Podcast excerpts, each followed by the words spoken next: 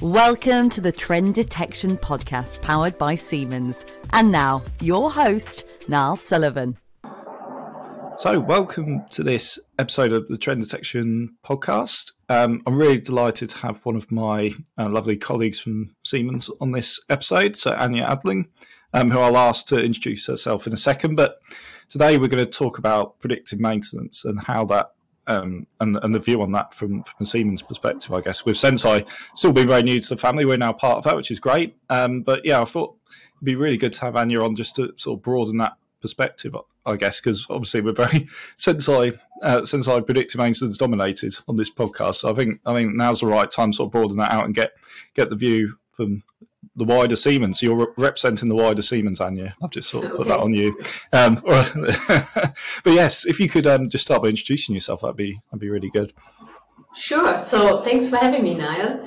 My name's Anja Adling. I'm heading a group in the portfolio management for customer services in factory automation, and we're uh, concerned with analytics services in general. And of course, um, energy management services is one aspect to it, but another very big aspect is the predictive maintenance part. And this is, well, how we came to Senseye and why this is such a yeah, close topic to me as I'm as I'm um, taking part in the integration of it into Siemens. Yeah, and we'll we'll certainly dive dive into that a bit more. Um, I think that's that's a real interest where um, so yeah, where Senseye fits in, I guess, with the rest of the sort of portfolio. Um, but if we could just start with a little bit of background on yourself, Anja. So um, both within Siemens and, and, and outside of Siemens, I guess, or before Siemens, if there is a time before Siemens. Actually, my, so my connections with Siemens go back quite a long time. So before that, I was just a high school student. So really, I oh. started my journey with Siemens in 2002 um, already in Berlin um, where I'm actually from. And I was studying at the Siemens Technic Academy and got my associate engineer degree at the Siemens Professional Education. And this was really my first step into this big international world of Siemens. And then um, I said, okay, there's there's more to study and I went outside of Siemens to, to study at the HTW in Berlin for business informatics, but I stayed in touch. So I had the possibilities to work as a working student with Siemens, also did an internship in New York with Siemens. So it really, it didn't let go of me anymore. And then during my, my university studies, I learned that there's this really cool program, Siemens graduate program at Siemens for, for graduates to really get a, a, good view around the different parts of Siemens. So I, I really um, was working towards exactly doing this, and I had the chance to uh, look into three different um, departments before I finally settled down with Siemens. Let's call it like this. Um, and ever since, I'm I'm I've held different positions um, in product management, also in business development for industrial network components before actually joining then the customer services um, part in Siemens in 2019. And as predictive services were my field of responsibility back then, um, yeah, I got involved into the whole Senseye topic, starting with the due diligence and then really actually seeing the acquisition taking place and then now integrating. Yeah. No, that's really it's really interesting, and there's so many people I talked to have come into Siemens via via that route. I mean, I guess, well, I mean, you're, still at Siemens, so I guess you found it, um, you know, great a great success and a great route um, for your for your career as well. I know it's a bit of a side note to what we're talking about, but I just find that interesting that um, Siemens provides those opportunities as well. And it's helpful because Siemens is such a big company and it makes sense to kind of connect all the different dots within the organization. And it helps to have a, a personal network within the, the, the big organization. So this is what still motivates me and interests me to see at the different parts um, of the organization. What do people do there? How does it fit together with what I do? Can we make a connection? And that's that's really inspiring. And, I guess I guess my question would be how how is you said, you moved around, which I think is very like very sort of sensible approach, you know, to get that broad understanding. But how how has that helped you in your sort of role where you are today? Because I know you mentioned about network building a network, but are there, mm-hmm. any other sort of benefits you've found around that? Yeah, I mean it's also a very international way to work, so that's also fascinating. So not it's of course on the one hand side about technology, products, services, how they all fit together and create a complete picture from a customer perspective, right? So customer has has various um, um, interests, and for them we are one Siemens, and we want to appear exactly like this. But of course that, requires some some knowledge internally and and yeah cooperation internally. Um, and yeah, as I said, it's the international part which is really fascinating. Um, not only looking in our own country, our own market, but really keep it open and yeah, learn from the different um, scenes or the different um, um, backgrounds of, of colleagues all over the world and the different regions. Yeah, no, absolutely, and that's what we're we're um, sort of coming into from a sixty person company into into that world is is amazing, slightly daunting, but also amazing to have that just that access to that network now of people and it, even internal events, let alone external events. You meet so many so many different colleagues and stuff. Um, I think we've gone. Senseye's gone from a place of knowing everyone to getting used to not knowing everyone at mm. Siemens. and, and still, in the end, you tend to keep meeting the same people over and over again with, with shared interests. After time, I think it, it you, you automatically grow this network. And predictive maintenance, I mean, this is one of the hot topics, definitely. A lot of people are interested. It's closely connected to artificial intelligence, intelligence, so another buzzword. So a lot of people are coming also towards us. So when they heard about the acquisition, a lot of people within Siemens um, reached out to me to yeah learn more. So I think from my perspective, everyone was really welcoming Senseye into the company. We are really impressed by what has been um, created from your side, and, and we want to scale this even further. Yeah, absolutely. We're off to we're off to a great start, I'd say. But the, when we say integration, I guess there's a there's a point when the integration technically finished, but it, it sort of never does finish. I guess it's sort of an ongoing exactly. process for all of, yeah. for all of us, actually. Yeah. Yeah.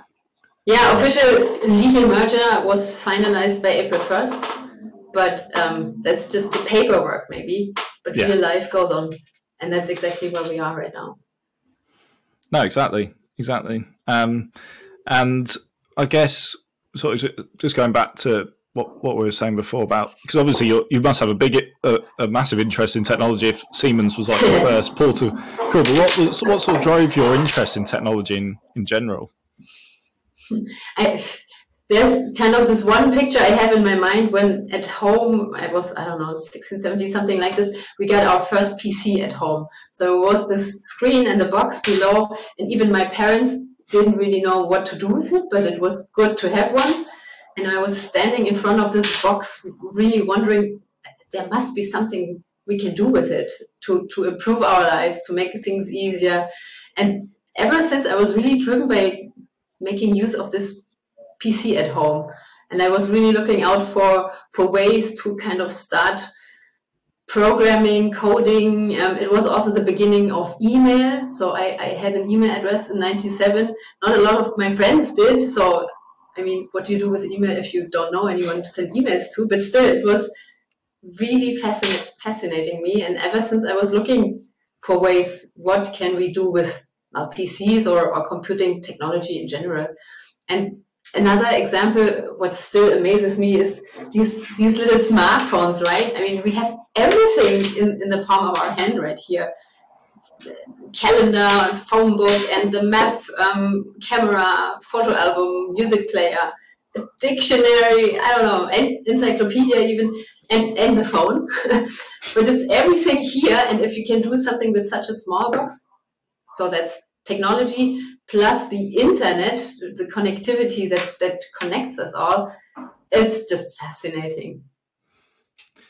And I think I think I know the answer to this question, but do you still get that same buzz of excitement as you did when you were a small a small child with the, I the do, strange yeah. box? yeah, yeah. I mean, did you feel it? Like I had this smartphone, but it's everything to me, really.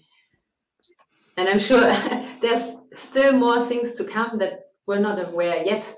But yeah, in this sense, AI, um, the, the ChatGPT possibilities, this is something with great potential also ahead of us. So I'm, I'm watching this closely as well, what, what we can do in the future with that.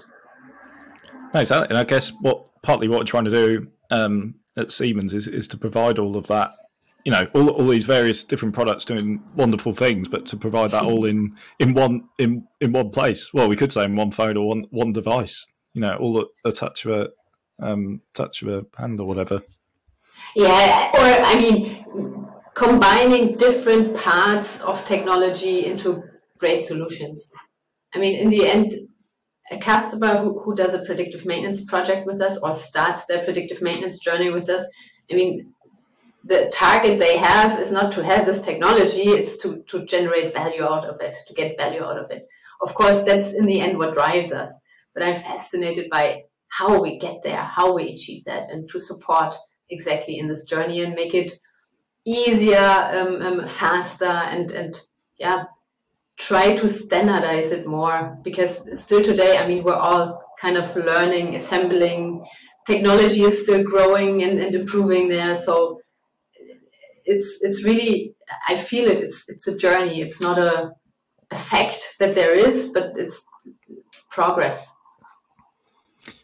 And that, and that was a very important point. What you mentioned there, it's about the value. I mean, technology is all, and we talk about it on this podcast and with uh, Senseye and everything else. That it's more than just technology. It's not just you know, here's the great technology, and and that's another reason why we don't over. Although we're in the sort of AI analytics or section, let's say, or place within that, we don't overly talk about it in, say, marketing.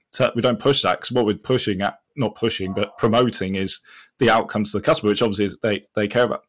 Care about. Obviously, a lot are, particularly Chat GPT, very interested in in the AI topic, but we're still, I guess, of a view that um, that's lesser important. They don't need to know how the algorithm works and how all that they can do. We've got you know the experts who can explain that, but really they don't need to. It's like, does it do what it do? Does it deliver outcomes for your business, etc. And that's and that's what we we try and focus on that. Well, as you know, I'm sort of telling you what you already know, really, but it's just interesting you mentioned that as well. Yeah, and I'm, I mean, of course, it's in the end it's always being more efficient having more availability and so on. But everybody is saying that you know? So i always like to to at least get a glimpse behind the scenes. What's what's the reality behind these these promises? So for me it's both of course focusing on the value what's the intention but i always want to know at least how so yeah. I can't I can't uh, hide that technology part in the end. I, I, like to find out about it and I like to talk about it as well. Yeah. okay, I guess I guess that's what happens when you put a product and a marketing person in the same um, conversation. well, I mean, I'm interested in the technology as well, but I guess yeah, I'm coming at it from a slightly different angle, so I can appreciate what what you're um, what you're saying. Um, so um, so actually going back to obviously you said you worked different parts of um, Siemens. So when when did you sort of become part of predictive services, and what was sort of the I guess the market landscape, for want of a better phrase? What you know, when did you first hear of that phrase, predictive maintenance, or and how did predictive services evolve either from that mm-hmm. or because of that? Well, yeah, yeah, yeah. So as I said, I was formerly um, heavily involved in product business, like really boxes with well firmware on them, but but boxes and I wanted to change a little bit that and the perspective that changed was getting into services, treating service portfolio as, as products. So this was was something new I wanted to try out and want to see how that works. And and really that's the time when we discovered predictive maintenance as one of the hmm, products or areas for which we created services and, and, and yeah solutions. And so this was since 2019.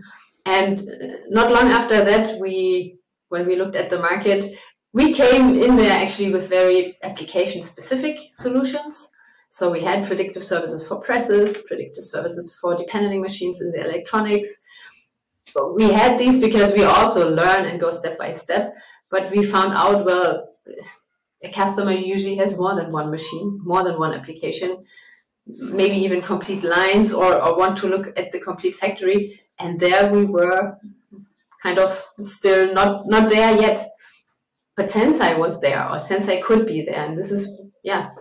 When I learned about it, really looked at what Senseye can do, and we also um, tried or, or actually did some pilots in factories of Siemens um, to see how it actually works.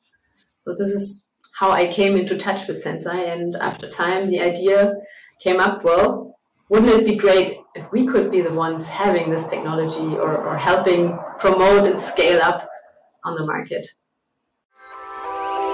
Please like and subscribe on all major podcast channels and find out more about Senseye predictive maintenance at Siemens.com.